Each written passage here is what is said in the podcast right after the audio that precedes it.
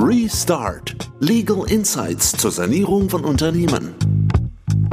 Herzlich willkommen. Mein Name ist Martin Bührmann. Ich begrüße Sie zu unserem Podcast Schulden AD. Neue Möglichkeiten zur Restrukturierung von Unternehmen. Mein Name ist Patrick Treitz. Ich bin äh, Partner und Rechtsanwalt der Kanzlei Rittershaus in Mannheim und ich möchte mich heute gerne mit dir, Martin, über neue Möglichkeiten zur Restrukturierung von Unternehmen unterhalten. Martin, was gibt's denn Neues auf dem Rechtsmarkt? Ja, der Gesetzgeber hat uns pünktlich zu Neujahr ein kleines Geschenk gemacht mit dem Staruk. Das ist kein IKEA-Möbel, sondern das Gesetz über den Stabilisierungs- und Restrukturierungsrahmen für Unternehmen. Heißt konkret? Was wir machen können mit dem Staruk ist, dass wir neuerdings die Möglichkeit haben, Unternehmen zu restrukturieren, auch wenn einzelne Gläubiger damit gar nicht einverstanden sind. Patrick, du erinnerst dich doch, wir hatten ja vor drei Jahren einen Fall, wo wir eigentlich eine ganz aussichtsreiche Sanierung hatten. Da haben wir mit den Banken diskutiert darüber, dass man auf 50 Prozent der Forderungen verzichtet, aber es gab leider die eine kleinere Bank, die gesagt hat, nein, wir wollen unsere Forderung, unseren Kredit in voller Höhe zurück. Und was geschah damals? Die Restrukturierung scheiterte und im Endeffekt haben wir nachher viel mehr Geld verloren, denn in der Insolvenz, die dann kam, haben alle Beteiligten nur eine Quote von 5% bekommen. Und wir gingen schon davon aus, dass hätte man diesen Haircut, diesen Forderungsverzicht von 50% seinerzeit gemacht, wäre das Unternehmen gut weitergelaufen und die Gläubiger eigentlich viel besser gefahren. Genau, also letztlich muss man sagen, weil sich einer gesperrt hat, äh, haben alle viel Geld verloren. Das Unternehmen ähm, äh, musste Insolvenz beantragen. Es gab nachher eine Quote von, von fünf Prozent. Vorher hatte man verhandelt über eine Quote von 50 Prozent. Hätten da schon alle zugestimmt, hätte das Unternehmen im vorinsolvenzlichen Bereich saniert werden können. Richtig. Also schade, dass wir dieses neue Instrument noch nicht hatten damals, denn genau für solche Fälle passt das. Es gibt uns ein neues Sanierungstool und alle, die im Bereich der Sanierung unterwegs sind, um Unternehmen schon vor der Insolvenz zu sanieren. Insofern wirklich eine spannende Neuerung. Eine spannende Neuerung, die auch schon seit vielen Jahren rechtspolitisch ähm, gefordert wird. Ähm, man kann sich beispielsweise das amerikanische äh, Chapter 11 Verfahren anschauen. Das Ganze ist ja so, so ein, bisschen ähnlich ausgestaltet, bekanntes aus äh, vielen Sanierungen. Und man denke beispielsweise an, an General Motors, die sich durch so ein vorinsolvenzliches Verfahren sanieren konnten. Ja, in den USA funktioniert das sehr, sehr gut. Bei uns in Deutschland gab es bisher so eine Möglichkeit nicht. Dass wir jetzt diese Möglichkeit bekommen haben, haben wir Europa zu verdanken, denn das Ganze beruht auf der Restrukturierungsrichtlinie und die Bundesrepublik ist verpflichtet gewesen, das umzusetzen. Und man hat jetzt im Ministerium die Arbeiten an dem Gesetz sehr beschleunigt und hat es geschafft, dass es zum 1. Januar 2021 in Kraft getreten ist, eben ganz bewusst, um die Unternehmen, die infolge der Corona-Pandemie unter einer hohen Schuldenlast leiden, schon mit diesem neuen Tool restrukturieren zu können. Dann schauen wir uns doch jetzt einfach mal an, wie der Fall den wir bereits geschildert hatten, gelaufen wäre, wenn wir das, wenn wir das Restrukturierungsrahmengesetz schon vor zwei Jahren gehabt hätten. Dort hatten wir einen Haircut von 50 Prozent, der ist gescheitert, deswegen haben nachher alle nur noch 5 Prozent bekommen. Wie wäre es jetzt gelaufen unter neuer Gesetzeslage? Also mit der neuen Gesetzeslage hätte man Folgendes machen können damals und idealerweise Folgendes machen müssen. Man hätte einen sogenannten Restrukturierungsplan aufgestellt. In dem Restrukturierungsplan wird erstmal beschrieben, wie die Situation im Unternehmen selbst ist. Jetzt, was sind die Gründe für die Krise und was muss ich tun, um das Unternehmen wirtschaftlich wieder auf äh, gesunde Beine zu stellen. Und äh, dann gibt es auch einen gestaltenden Teil, wo man genau reinschreibt, welche Verbindlichkeiten dann wie geändert werden, wie gestaltet werden, also letztlich welche, welche Forderungen nachher gekürzt werden. Da genau wird der Haircut dann reingeschrieben. Wenn man das beantragt hätte beim Restrukturierungsgericht mit dem neuen Gesetz, werden jetzt neue Restrukturierungsgerichte eingerichtet an den Amtsgerichten überall dort, wo ein Oberlandesgericht sitzt, die dort die Spezialzuständigkeit für diese Verfahren haben. Auch das ein Novum. Da würde man diese Anzeige, wie gesagt, machen zum Restrukturierungsgericht und diesen ausgearbeiteten Restrukturierungsplan dann beifügen. Was ist Voraussetzung, dass ich so einen Restrukturierungsplan beantragen darf? Muss ich quasi schon, schon insolvenzreif sein? Das ist nicht so.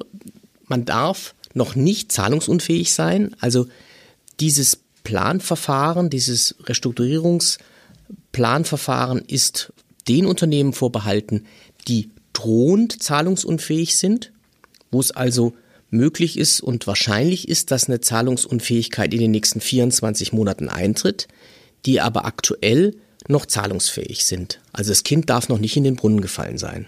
Gerade wenn ich so einen langen Prognosezeitraum habe, ist das Ganze natürlich, äh, natürlich ein wenig Kaffeesatzleserei, was mir aber, glaube ich, dann gerade als, als Unternehmer, als Unternehmen gute Möglichkeiten bietet. Also aus meiner Sicht ist die drohende Zahlungsunfähigkeit im Zweifel nie ein Problem nachzuweisen, denn es wird immer einen Kredit geben, den man äh, verlängern muss in den nächsten zwei Jahren, wo man nicht sicher einen Anschlusskredit hat und im Zweifel ist es ein Anruf bei der Bank und das Thema ist geklärt. Also für wen taugt das Ganze? Doch wohl nur für Unternehmen, äh, deren Geschäftsmodell grundsätzlich intakt ist, die grundsätzlich Geld verdienen würden, die aber unter, unter Altlasten, unter einzelnen Verbindlichkeiten leiden.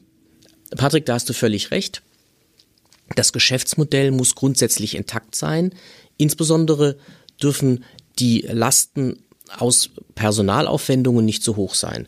Denn wenn ich ein Geschäftsmodell habe, was sich derzeit nicht mehr rechnet, weil einfach die Arbeitnehmer zu teuer sind oder die Arbeitskosten zu hoch sind, dann kann man das nicht mit dem neuen Tool restrukturieren, denn Forderungen der Arbeitnehmer und auch äh, genauso Forderungen auf äh, Betriebsrenten sind nicht restrukturierbar. Das heißt, in dem Bereich muss alles so bleiben, wie es ist. Heißt also in der Praxis, ich gehe zum Gericht, stelle dort einen Antrag, reiche einen Restrukturierungsplan ein. Äh, da direkt schon mal die erste Frage. Wird das Ganze veröffentlicht? Also habe ich äh, wie beim Insolvenzverfahren, wie beim Insolvenzantrag so eine gewisse Prangerwirkung, die ja ganz viele davon abhält, einen Insolvenzantrag zu stellen? Nein, es wird nicht veröffentlicht und das ist, glaube ich, einer der, der Punkte, weshalb das wirklich ein neues, sexy Tool ist und äh, ich mir auch vorstellen kann, dass es für viele Unternehmen eher und viele Unternehmer eher etwas ist, worüber die nachdenken, denn es steht nicht am nächsten Tag in der Zeitung. Man kann das im Stillen machen, man kann die Gläubiger mit einbeziehen, die man äh, dort, wo, wo Forderungen betroffen sind, die man mit einbeziehen möchte und die anderen lässt man raus und das Ganze wird nicht weiter veröffentlicht. Wie geht's dann praktisch weiter? Ordnet das Gericht an, welche Verbindlichkeiten wegfallen, welcher Gläubiger auf welche Forderungen zu verzichten hat oder inwieweit bin ich auf die Mitwirkung der einzelnen Gläubiger dennoch angewiesen? Also das funktioniert so, dass man das selber festlegen kann. Das heißt, man muss im Vorfeld idealerweise mit, mit Beratern, die sich da auskennen, diesen Restrukturierungsplan gestalten, muss dann einen Vorschlag machen dazu, welche Verbindlichkeiten wie gekürzt werden und dann werden die Gläubiger in Gruppen eingeteilt. Finanzgläubiger, also Banken, gesicherte Gläubiger, Lieferanten, vielleicht Kleingläubiger. So macht man nachher drei, vier Gruppen. Und nachher muss der Plan angenommen werden von den Gruppen. Jeweils mit einer Mehrheit von 75 Prozent. Mit den 75 Prozent werden mit Sicherheit die 75 Prozent der Verbindlichkeiten gemeint sein und nicht 75 Prozent der Köpfe. Genau, es geht nicht nach Köpfen, sondern es geht nach äh, dem Nominalwert der Verbindlichkeiten. Und äh, auf dem Weg hätten wir natürlich unseren Fall von vor drei Jahren lösen können, denn damals hatte die Bank, die dort interveniert hatte, nur 20 Prozent. Alle anderen waren einverstanden. Das heißt, mit einer Mehrheit von 80 Prozent wären wir da sauber durchgelaufen und die Sache wäre dann äh, gut gegangen. Wir hätten dann anschließend bei Gericht die Bestätigung des Plans beantragen können. So läuft das dann als, als nächster Schritt. Und damit wird die Sanierung dann rechtskräftig. Also werden die Forderungen so umgestaltet, wie das eben in dem Plan beschrieben ist. Okay, spannend. Also äh, heißt schon mal, ich bin zwar trotzdem noch auf Mitwirkung der Gläubiger angewiesen, aber es muss eben nicht mehr äh, jeder dem Forderungsverzicht zustimmen. Jetzt spinne ich den Fall mal ein bisschen weiter. Wir haben ja, wir haben es ja in vielen Fällen äh, auch die Konstellation, dass wir beispielsweise nur eine finanzierende Bank haben, also eine Gruppe mehr oder weniger nur aus einer Partei mit einem sehr hohen Prozentanteil. Wenn jetzt alle anderen Gruppen zugestimmt hätten, aber eben diese, diese Bank, die den Großteil der, der Gruppe 2 sage ich es mal, ausmacht, nicht zustimmt. Scheitert das Ganze dann? Nein, der Plan muss dann nicht scheitern, denn es gibt die Möglichkeit, dass eine Gruppe überstimmt wird. Wenn also die Mehrheit der Gruppen dem Plan zustimmt und die Mitglieder der Gruppe, die so überstimmt wird auf diesem Weg, letztlich wirtschaftlich durch den Plan nicht schlechter stehen, dann wird der Plan trotzdem angenommen und kann trotzdem dann umgesetzt werden. Also ich halte es an der Stelle mal fest, wir brauchen grundsätzlich eine Zustimmung der Gläubiger von 75 Prozent in den jeweiligen Gruppen, aber ich kann auch einzelne Gruppen überstimmen, insbesondere dann, wenn die anderen Gruppen zugestimmt haben und die Gruppe, die ich überstimmen will, nicht schlechter steht, wenn wir das Restrukturierungsverfahren durchlaufen. Richtig, das sind so im groben die Voraussetzungen. Also ich finde, es ist eine faszinierende neue Möglichkeit hier geschaffen worden, Unternehmen zu restrukturieren. Es funktioniert immer dann, wenn das Geschäftsmodell als solches intakt ist, aber eine zu hohe Verschuldung besteht. Vielleicht wegen Corona, wegen einer misslungenen Akquisition oder irgendeinem anderen Einmaleffekt, den man so in der Zukunft nicht mehr hat. Es ist ein ganz tolles neues Instrument, das sicherlich nicht für jeden Fall geeignet ist, aber das in ganz vielen Konstellationen eine Sanierung außerhalb der Insolvenz ermöglichen wird und das mit Sicherheit genutzt und nachgefragt werden wird. Also vielen Dank, Martin, und bis zum nächsten Mal. Ja, Patrick, bis zum nächsten Mal und wir schauen uns in den nächsten Podcasts dann nochmal im Einzelnen an, für welche Konstellationen dieses neue Tool taugt.